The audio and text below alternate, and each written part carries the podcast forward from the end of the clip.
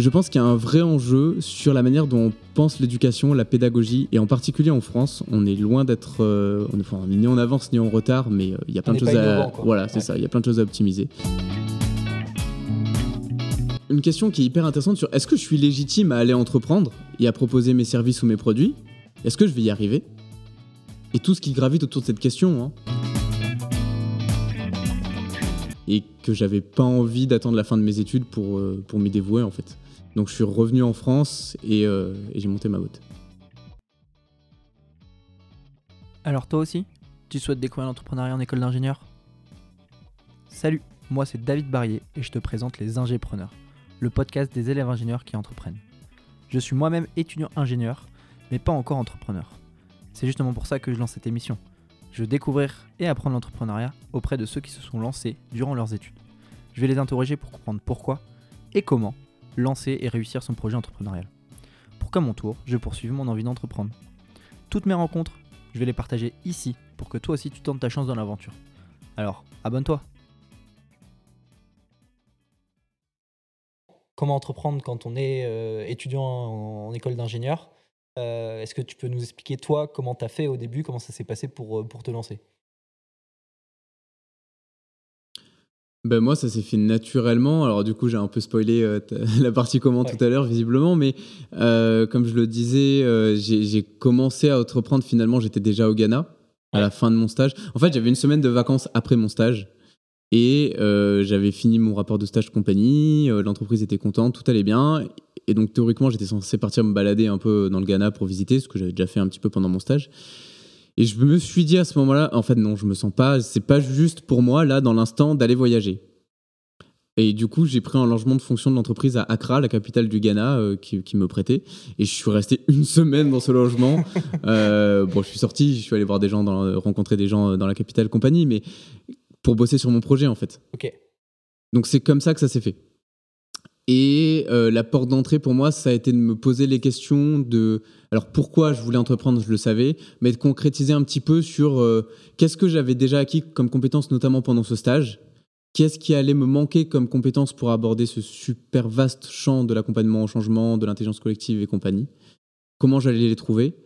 Et puis, j'avoue, à l'époque, je me posais même pas trop encore la question de comment j'allais faire. Euh, Est-ce que ça allait être possible ou pas? C'est pas une question qui est rentrée dans mon champ d'interrogation. Euh, je me la suis posée plus tard, en arrivant en France.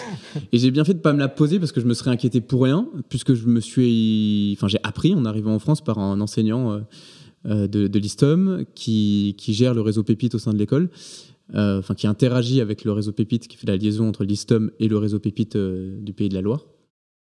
Euh, j'ai appris par lui que le statut national d'étudiant entrepreneur, le SNE, existait.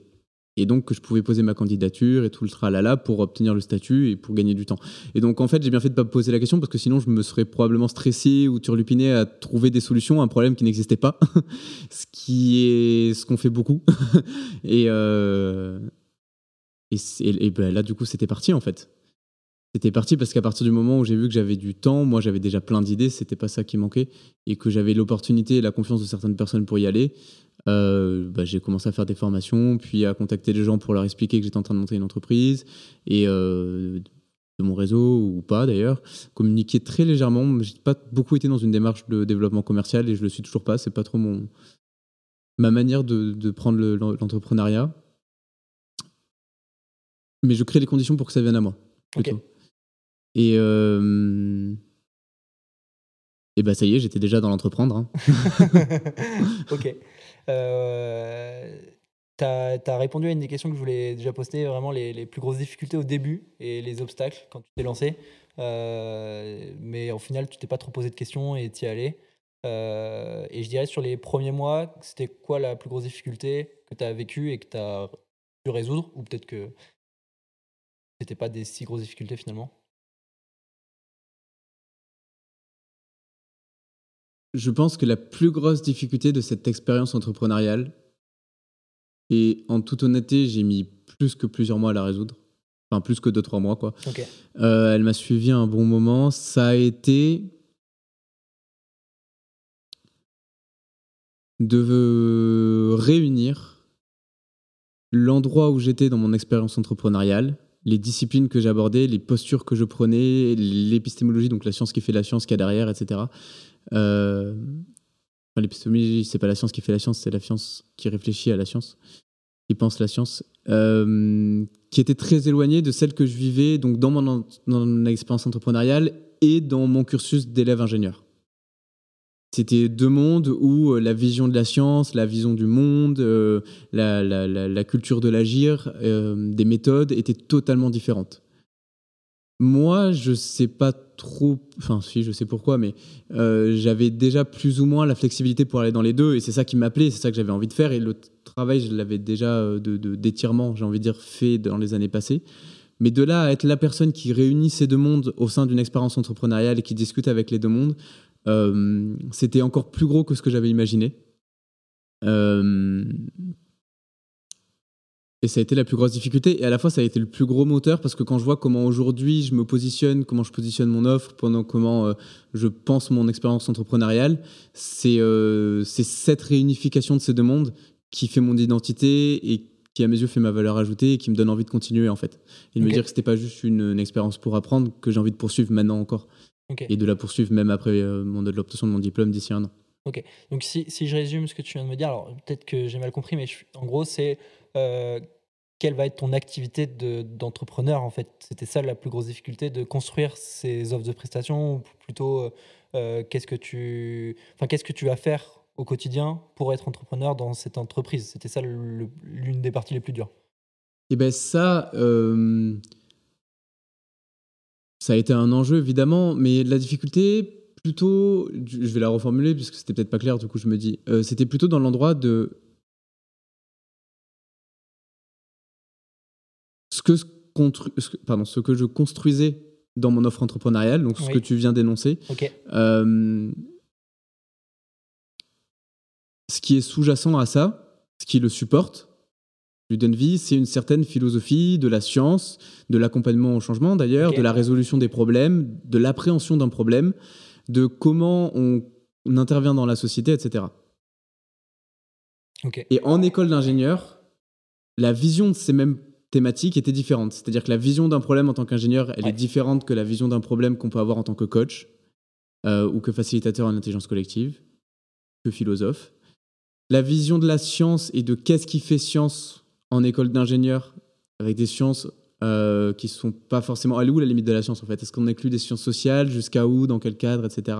Elle est floue et elle n'était pas forcément la même que dans les milieux, euh, même au-delà des sciences sociales, du coaching, de la facilitation, etc.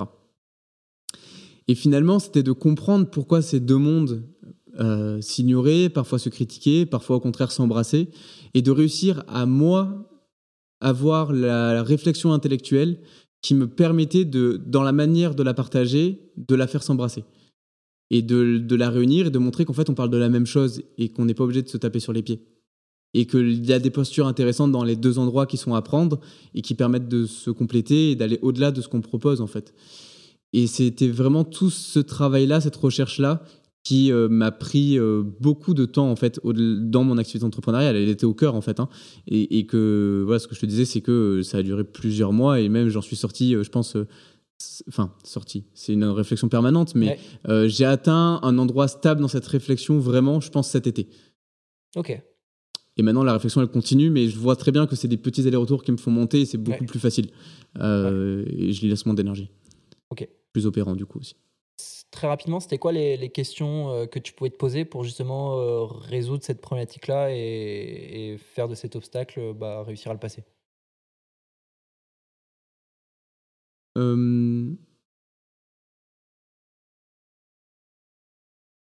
La principale question que je me suis posée, c'est quelle est la limite de la science?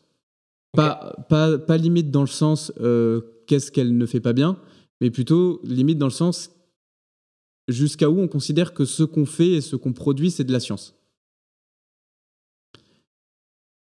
Vaste question.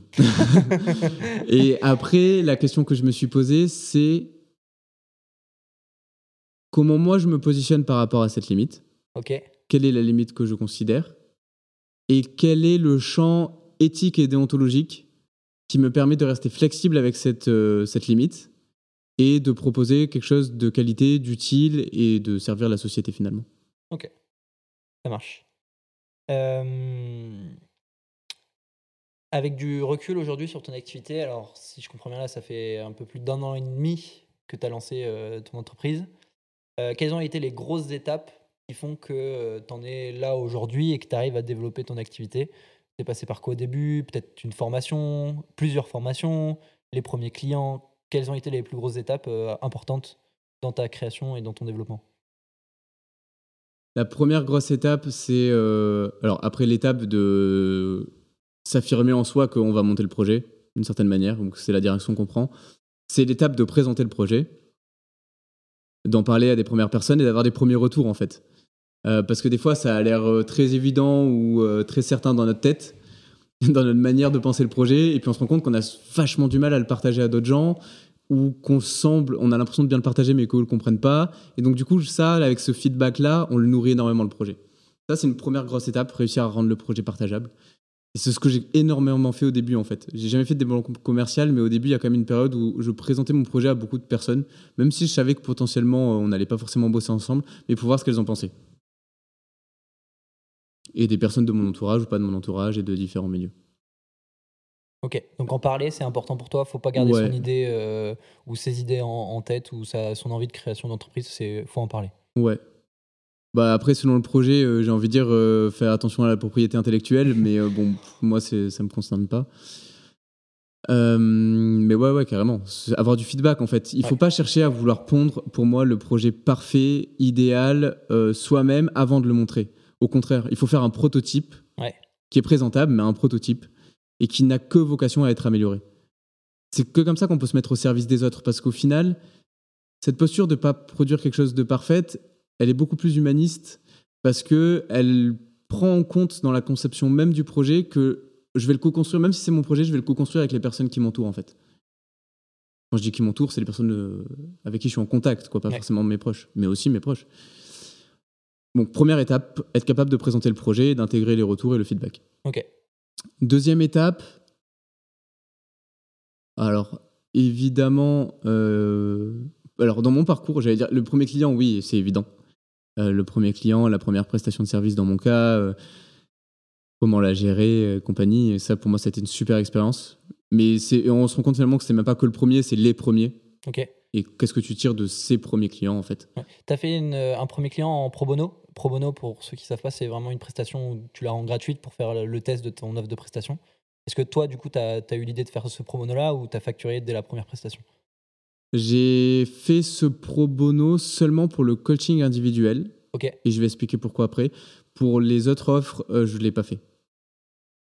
Et je ne l'ai pas fait parce que euh, j'avais déjà des compétences et j'intervenais souvent, c'était un peu ma stratégie au début, c'était d'intervenir avec des partenaires euh, professionnels, expérimentés, seniors dans le métier pour euh, non seulement m'apprendre, m'épauler et, et pour prendre quelque chose de joli, d'esthétique et d'utile, Ok. d'opératoire, opérant. Donc voilà, deuxième étape, le premier client, les, les premiers clients et l'expérience qu'on en retire, la confiance aussi.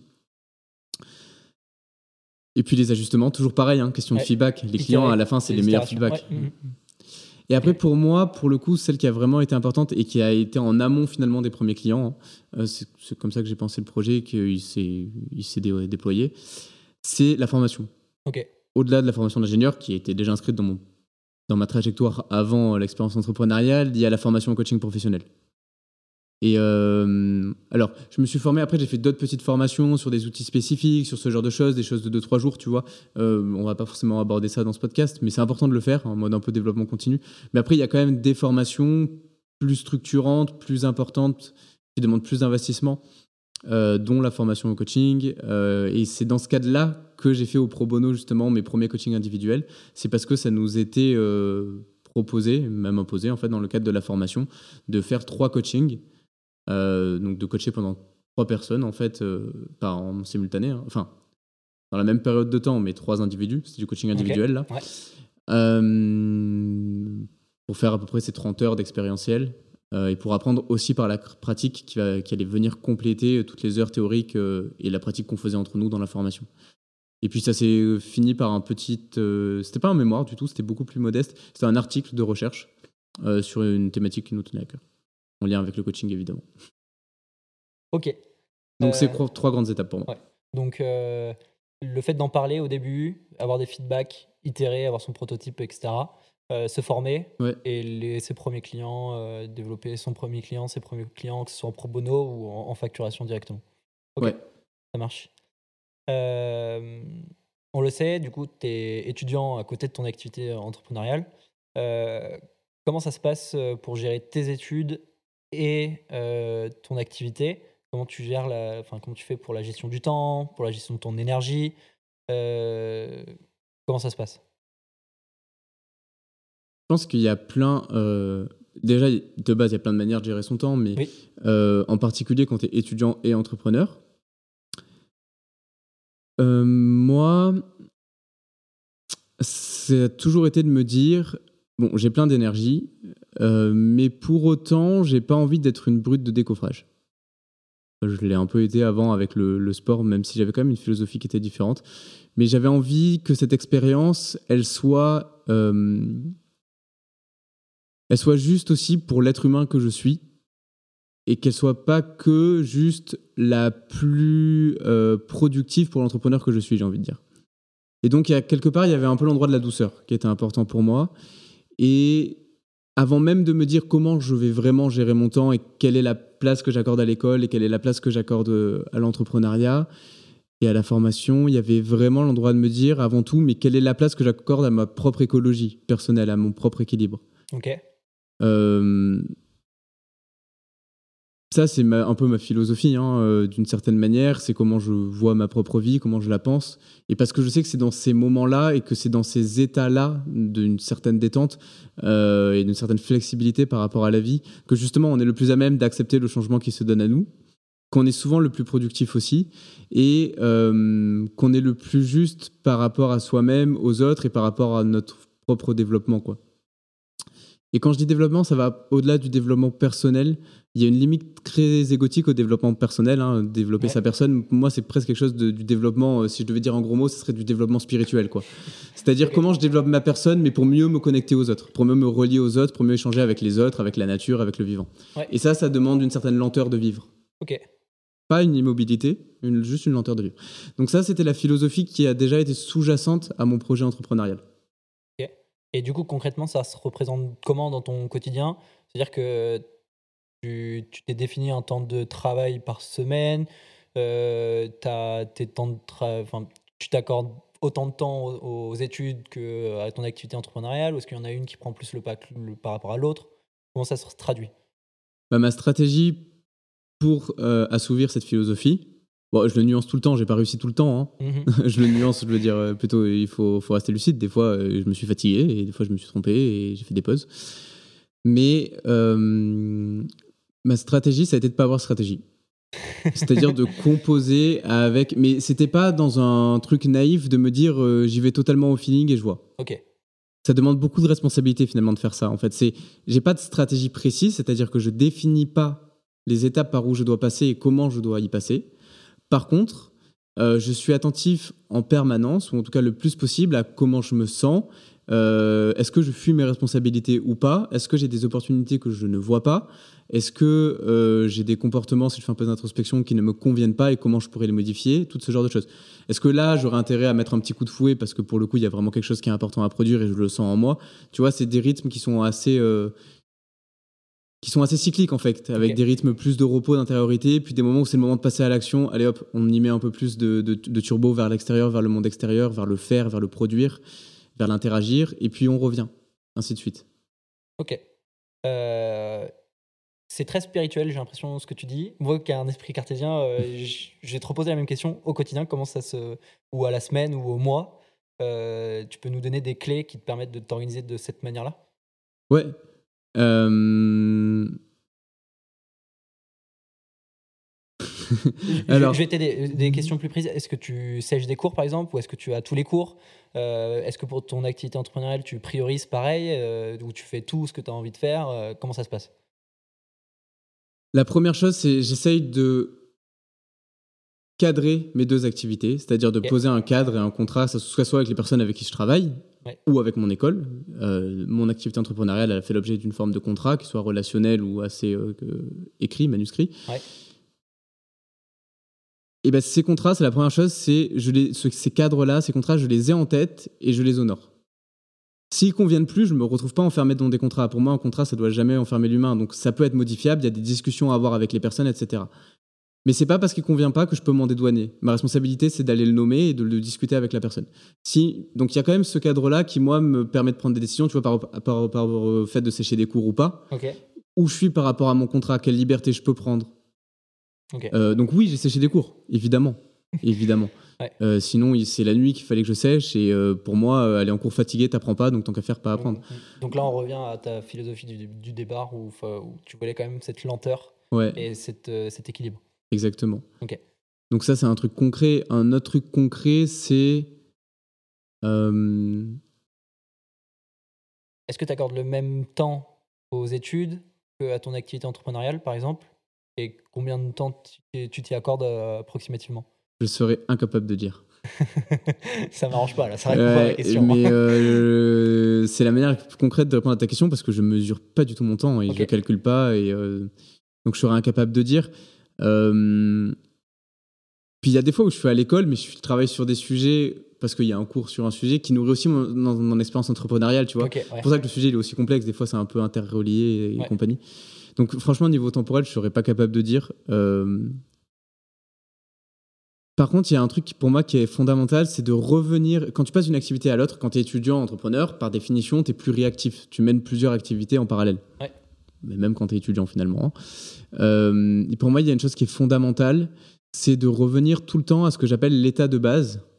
L'état de base, c'est la manière quand je suis bien, mon propre référentiel à moi, c'est pas très cartésien, hein, dans mon ressenti, un moment où je suis, euh, je suis pas en train de te raconter, je suis dans un état extatique, hein, en, Ouais. euh, en train de fusionner avec l'univers. Juste, juste, je suis bien. Je suis Ouais. pas stressé, je suis pas trop inquiet, je me sens plutôt bien, euh, assez détendu et à la fois capable d'interagir et d'agir avec les autres. Ouais. Que ça soit bien sur le plan intellectuel, j'ai pas trop de choses dans la tête, sur le plan émotionnel, mais je suis pas une éponge et euh, au contraire, je, je suis quand même pas coupé de mes ressentis, je suis au contact de mes ressentis. Que ce soit sur le plan physique, j'ai pas des douleurs, etc. Ben voilà, c'est quand je passe d'une activité à l'autre, comment je maintiens cet état et comment si je m'en suis éloigné pour mettre un coup de turbo sur une activité, j'y reviens tout le temps en fait. Et c'est ce yo-yo là. Et si tu veux, mon truc rationnel à moi, c'est ça en fait.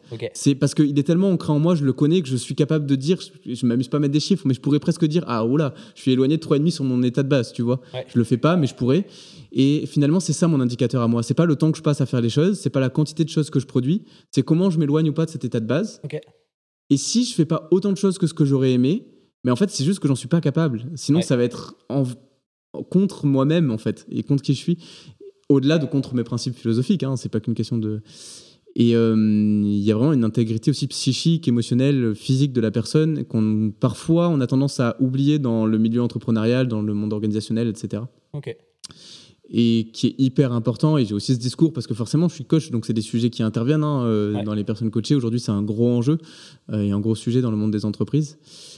Mais euh, voilà, moi personnellement, en gros. Ok, je super ça. intéressant. Donc pour résumer, tu fixes ton, une situation où tu es bien, spirituellement, physiquement, mentalement, émotionnellement, tous les critères que tu as cités.